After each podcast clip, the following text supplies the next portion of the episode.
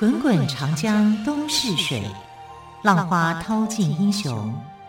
是非成败转头空。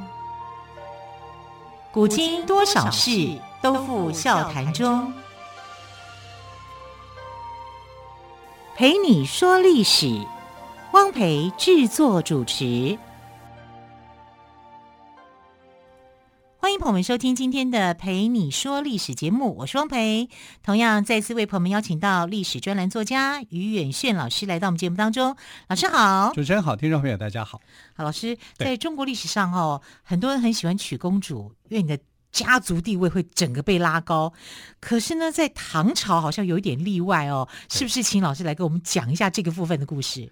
因为唐朝人认为说娶公主是一件非常麻烦的事情。娶公主哪里麻烦了？很麻烦啊，因为公主很娇贵啊，对不对？就是要伺候她就对，要伺候她，她变成你的王，变成你的皇上啊，这真的是很麻烦。你把皇上娶回家了，女版的。对，所以他们认为说娶公主很不好。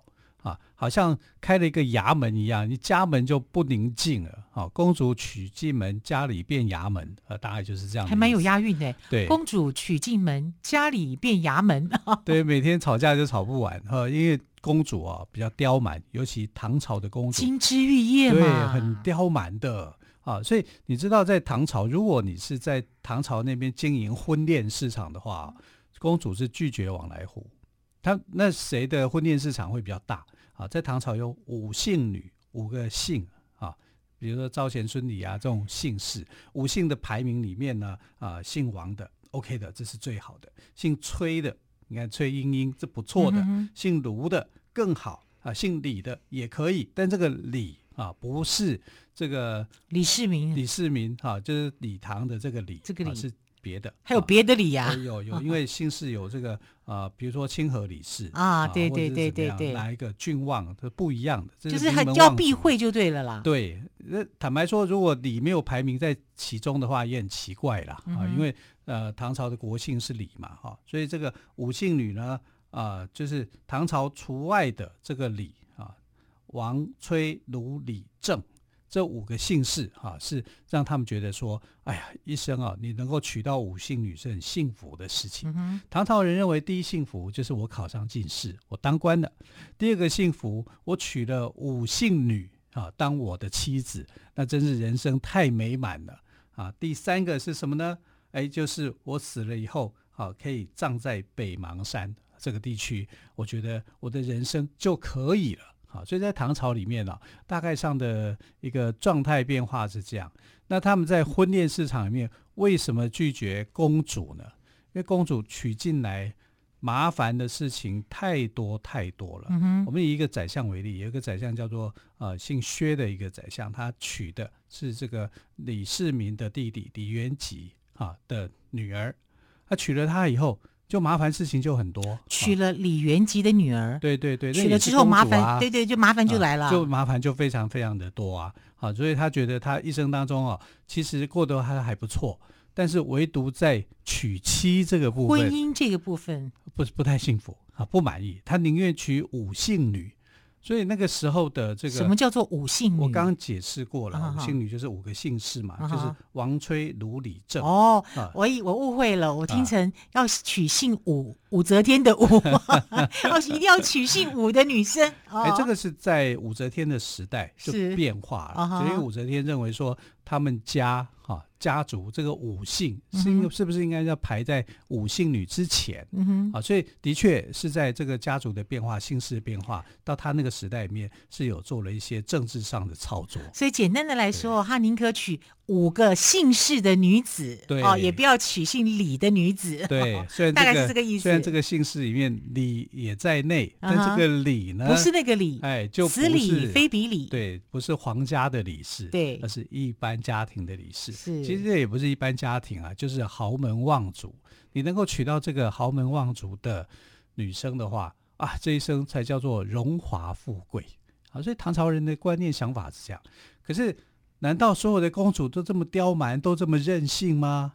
啊，不一定啊，因为唐朝的时候就出现了一个非常温柔可爱，而且是很有帮夫运的公主，她就是唐玄宗的小女儿啊，名字没有留下来。大家都叫她叫万春公主。万春公主，对啊，你看多怂啊，这个名字，万春公主啊、呃，有点俗气。但是说真的讲，万呢就是万岁万岁万万岁的万哦，然后春呢就春天的春，万春公主。但万万春公主的好处是，她不像其他的唐朝的公主一样那么刁蛮任性，反而她是一个很温柔的啊。但是她的老公。啊，就是说，她嫁的这个先生啊，稍稍有一点来历不太好，但你也不能说来历不好啊，因为为什么呢？因为他是杨国忠的这个家人，呃，杨国忠的儿子叫做呃杨费，这个费比较难写一点，就是左边是一个月亮的月，啊，右边是一个呃出门的出，嗯、这个字读作杨费。啊，但这个字比较少见哈，很少见呐啊，也有人读成杨斐啊，斐斐两个字的读音都有哈。是，那这个诶杨斐呢，他后来是当上了这个鸿胪寺里面的官员。那唐朝的鸿胪寺就是现在的外交部，所以我们可以讲他就是外交官呐。那这个外交官的一个身份，那他的妻子啊，就是这个万春公主哈，嫁给杨斐以后呢，他就协助他。去处理外交的事务。那在唐代啊，外交事务是非常非常的繁杂的工作。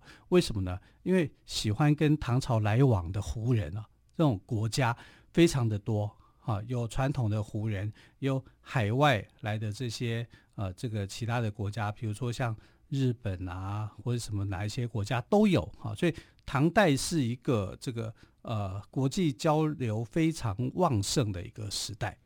那你国际交流旺盛的话，你要当一个外交官的夫人，那就很困难了。你要知书达理，对不对？你要懂得怎么样去应对，好，然后你要学会各国的语言，至少你要能够了解。那万春公主就有这个能力，她的语言天分很高，这是要有天分的，是，所以她学习学习力很强，她等于是做好了非常好的外交官夫人的这个工作。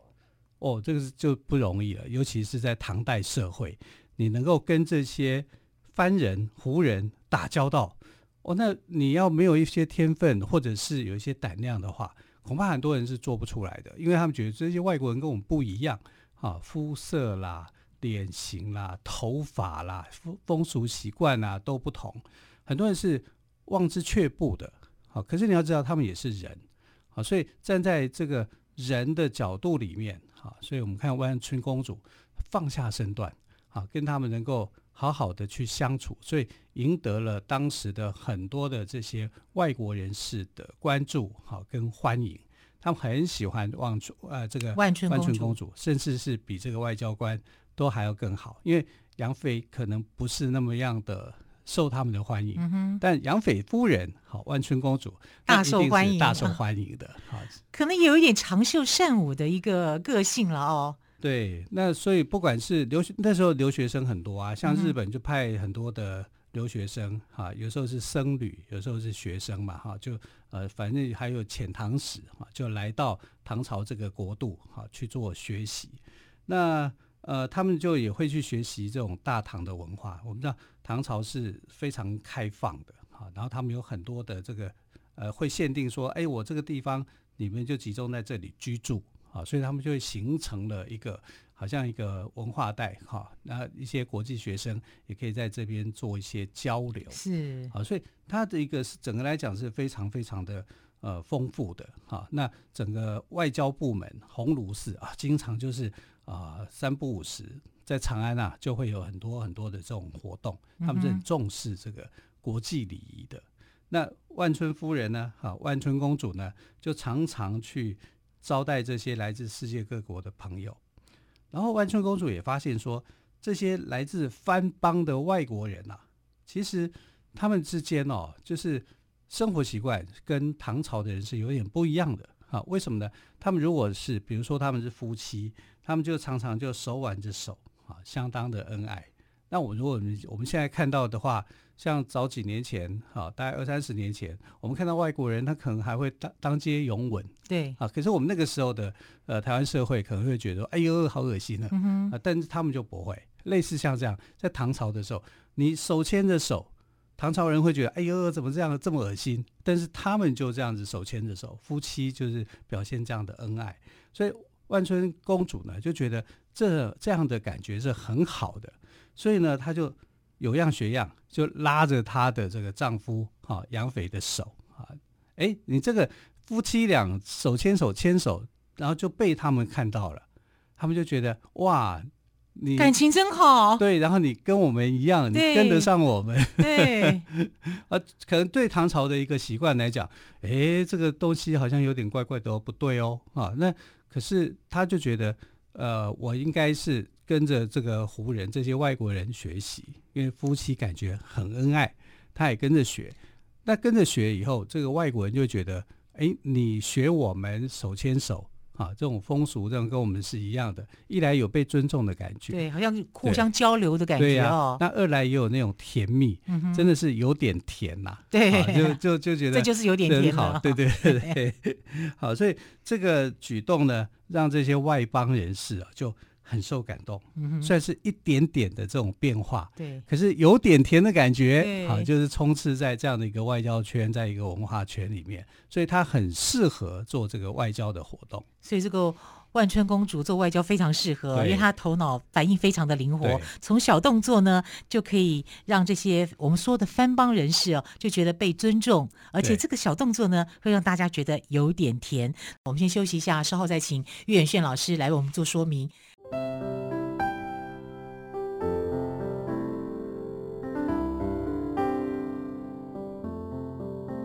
听见台北的声音，拥有颗热情的心，有爱与梦想的电台，台北广播 FM 九三点一。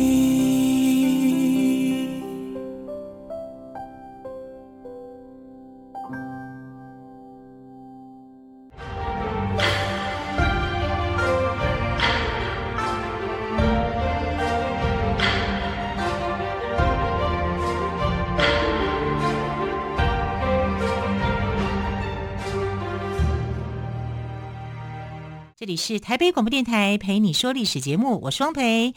今天我们历史专栏作家于远逊老师谈到的是在唐朝的外交美女万春公主，真的很特别。我们说我们在以前的观念呢，女生是不太抛头露面的，对，而且又是公主身份之尊，对。哦，她，但她很乐在其中，哎，她跟别的公主不一样啊，因为别的公主都要人家去伺候她，养尊处优就是了，啊，但她不是。那从小啊，她也是一个呃，除了是她是一个绝色美女以外啊，她非常的多才多艺。但难怪啊，因为唐玄宗本来就是一个多才多艺的皇帝嘛，哈，所以呢，呃，他就跟着这个唐玄宗身边，唐玄宗很喜欢她嘛，是小女儿嘛，哈，所以就呃常常看到唐玄宗所接待的这些接触的这些人士，哈，都喜欢音乐、喜欢艺文的活动，所以他耳濡目染这情况之下，也学到很多。比如说，他那个时候就拜当时的琵琶名师叫做张野狐啊，学习音乐。那也跟随着武道名家谢阿蛮学习歌舞啊。那唐玄宗开创的这个开元之治的一个盛世，国家可以说是讲非常富强啊。所以像这种的活动啊，啊非常非常的多。所以。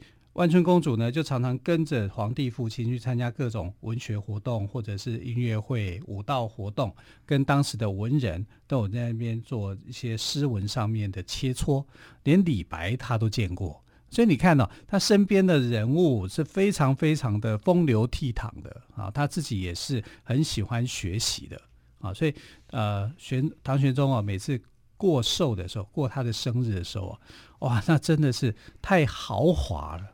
啊，这太豪华了嘛！李白写的诗，对不对啊？然后谢阿蛮跳舞，然后然后这个琵琶又有谁谁谁？可见的那个时代真的人才济济。对啊，那个名家表一列出来，就觉得哇，高卡斯啊，真的是太棒了啊！然后这个万春公主就喜欢这样的一个活动，而且她是很乐意去学习、很谦卑去学习的。嗯、可是他这种学习的东西啊，就可以应用在他后来嫁给了这个杨斐。杨斐的爸爸叫杨国忠，我们都觉得杨国忠是一个奸臣嘛，臣对不对？可是你知道，这傣族出好笋嘛，笋对。这个杨斐说真的讲，他是一个很好的外交官员啊，他就知道说怎么样去让这种从世界各地来的各国来的这些了解大唐文化，对，去了解文化。所以文化上面来讲，他的这个儿子是有些贡献的啊，并不像他的爸爸那样那么样的坏啊，因为他爸爸就不学无术嘛，可是生出来的孩子反而却很精通于这种外交的这个典故啦，外交的熟悉。外交的法令啊，最重要的是他的妻子万春公主能够真正的帮到他。助他。对，哎，像这样子的女生很棒哎，很有帮夫运，很有帮夫运，对不对？只是生错时代。嗯啊，哎，唐玄宗的时代很好啊，为什么生错时代？你要知道，安史之乱也是在唐玄宗的时代啊。好，所以那个时候呢，他呃在做外交官夫人的时候，是做了很多的这种推广的。啊，因为万春公主就发现说，这些外国人跟唐人啊，好像也没什么不一样的地方，而且还多才多艺啊。因为来会来唐朝学习的人，本身就是很优秀的人，他们可能在艺术啊、啊美术啊、音乐啊或怎么样啊，就是呃都是那方面的人才，所以他来唐朝做一个交流。然后来交流的时候，万春公主也发现这群人是不同的人，他们也很优秀，也很棒。你可以从他们身上去学到很多东西的。但是抱着这样的一个想法，你看是不是跟现在的这个呃外交夫人、外交官哈所做的这种外交文化交交流是很一致的？是啊，对啊，所以他在那个时候就有这样的想法，他不会想说啊，这群人都是化外之民。我告诉你，唐朝、清朝就会这样想。就说其除了我大清以外，其他人都是化外之民。对，这样子就不容易交到朋友。封闭，嗯啊，但唐朝不是这样，唐朝是开放。嗯哼，唐朝怎么样的开放法？当时的罗马帝国，唐朝人就称为叫大秦。大秦，秦朝的秦，大秦帝国，他认为说这个国家就是海外的秦朝，那么样的富裕，那么样的强大。也就是说，唐朝自己本身很优秀了，他也会去欣赏其他国家的优秀优秀之处，就对了。然后那这个国家不得了，他叫大食，嗯哼，它都是称呼为大，什么东西都叫称为大。大对我就是我不会认为说你是一个小的国家，我不会瞧不起你啊，我相对是尊重你啊，你愿意来跟我们交流，开放。呃，非常乐意你跟我们做一些交流的活动，所以唐朝的一个文化观是这样，他在看待这些海外国家的时候，尊敬的，相对的是这样，有有一些尊重的感觉，所以他就是，所以讲，呃，古代的唐朝那个地位，就是现在美国这样的一个地位，是很受到大家所重视的。我也不是说美国就真的那么好，可是，呃，它就是一个世界的一个重点重心。那在七八世纪的时候，唐朝的那个时代里面，它就是世界各国的重心啊，所以很多人来这里去学。那万春公主的体会就是，这群人不是不学无术之人，不是所谓的化外之民、蛮夷之邦。相对的，他们有很多可以去学习的。他们懂天文、懂地理、懂医药、懂建筑、懂音乐。他们甚至是各方面的这种很厉害的人物。那万春公主她自己也很聪明哎，她可以从他们这样子一个对谈交流的过程当中，发现他们那些国家的一些优点，从中学习，学到了就是唐朝的耶。对呀、啊，是不是？所以你要先谦虚嘛，先谦卑，里面是空的，你才能够接受多那么多的内容。如果你是很骄傲的一个，你里面都填满的东西，你就接受不了这些，嗯、可以让只会抗拒，唐朝不会进步啊。对。啊，所以唐朝是一个进步很快的一个时代啊，当然它的繁荣也很快。我们曾经讲过唐朝很多次，就是它是在最强盛的时候遭遇到最大的打击。嗯哼，因为这个打击为什么会那么大？因为胡人来到这里以后，发现说：“哇，这个国家实在是太好了，我多羡慕！我希望他把我希望变成我自己住，对不对？”对，安禄山就是这种想法嘛。他看到看到这个呃唐玄宗，哇，这个排场这么大。国家这么样的富裕，他就想要说，哎，我现在军事实力够，我想要变成这个我自己的国家，我想取代，对对，对不对？他有这种野心，所以唐朝是少数，就是国家没有衰退的时候，竟然发生了战乱的一个时代。好，这个是让我觉得。好可惜，而且很不可思议耶。对，如果没有安史之乱的话，这个国家到底会发展成什么样子？那唐玄宗，我一直好奇，就是他为什么没有防着安禄山呢、啊？他因为安禄山很会拍马屁呀、啊，很会演戏，对不对？很会演戏啊！我觉得历史上对啊，很多人都很会演戏。对，然后就让你觉得他无限的忠诚嘛，对，对你觉得值得信任、值得托付，就是这样的人哈。所以那个时候杨国忠斗安禄山也是斗得很激烈嘛，一天到晚就跟唐玄宗讲说这个人会造反，这个人会造反。嗯，就后来他造反的时候，他说：“你看吧，我就跟你讲过很多遍嘛，他真的造反了。”啊，那其实你你一直鼓励他造反，他真的也会造反啊。嗯、啊，那安禄山也在防防别人去猜忌他嘛，因为他是，而且他是商人，他以前是做什么的？做中介的，中介商。啊，在这个呃湖人地区，而且他语言天分也很高，嗯、他会五六种以上的语言。啊这些人都是语，我觉得发觉做生意做成功的语言天分都很高，因为你要交流嘛。对，对他不，他是湖人，他是所谓的粟特族。嗯、那粟特族这个族群呢、啊，就是在呃中世纪的时候，就是很会做生意的人啊，这这就有那种生意的头脑，有这种眼光，而且他他的本质，我们现在来看就是做中介。而且你要懂得要怎么样去做买卖，你才能够去呃赚取一些土地的差价啊、房屋的差价啊。还有他现在现在可以开很多线上课程或实体课程，我们就可以去上课了。太厉害了！而且他很会跳舞哦。对啊。他这个他连舞蹈教室都可以开。对，胡旋舞那个跳的很厉害，你看他胖胖壮壮，他是三百斤哈，三百斤不是三百公斤哦，哈是呃那时候古代一斤大概四百公克嘛，你要算起来，他大概就是一两百公斤重这样的一个体体型，是比较那也蛮大只的啦，也大只啊，也算大只啊，但魁梧啊，然后又很会去说笑话。而且湖人是很爱说笑话的。我们现在流行啊，有两个字不叫“呵呵”吗？对。每次在那个呃网连连连书上有呵呵呵呵，对啊，呵呵呵呵是什么意思？呵呵就是湖人的笑声。真的吗？对。湖人的笑声就叫呵呵，那我们的笑声就不能呵呵吗？我们嘻嘻跟哈哈，我们嘻嘻跟哈哈，好吧，现在叫呵呵呵呵。那 真的这个呵呵 这两个字，它其实是胡人的笑声，就被记录下来。原来呵呵是胡人笑声也演变过来的。对，那你看唐朝的一些随葬品里面有很多的这种什么歌舞伎俑啊，或者怎么样，那个时代里面很流行这些东西哈，有外来文化的刺激是很大的。所以你看，为什么后来会变成说唐诗转变为宋词？那也是因为音乐变化差异所产生的嘛。啊，那回到万春公主啊，后来就是因为安史之乱爆发了以后，我就改变了这个唐朝的一个世界。是，所以在安史之乱之后，啊，他们家里就产生了很多的变化嘛。啊，那个包括呃杨斐在内，因为杨国忠被处死。然后杨斐就跟这个万春公主是失散了，啊，就音讯全无了。万春公主一直等待她，过了十几年之后，还是没有她的丈夫的消息，消息，所以后来就改嫁给杨贵妃的堂哥杨琦当妻子。嗯哼，啊，就后来就过得比较平凡的一生，把它走完。是。好，才情洋溢的女外交官哦，也就是万春公主，也因为这个安史之乱，从绚烂走向平淡，也走完了她传奇的一生。好，非常谢谢岳轩老师今天跟我们说外交美女万春公主的故事。老师，谢谢喽，谢谢，谢谢亲爱的朋友，我们明天再会，拜拜。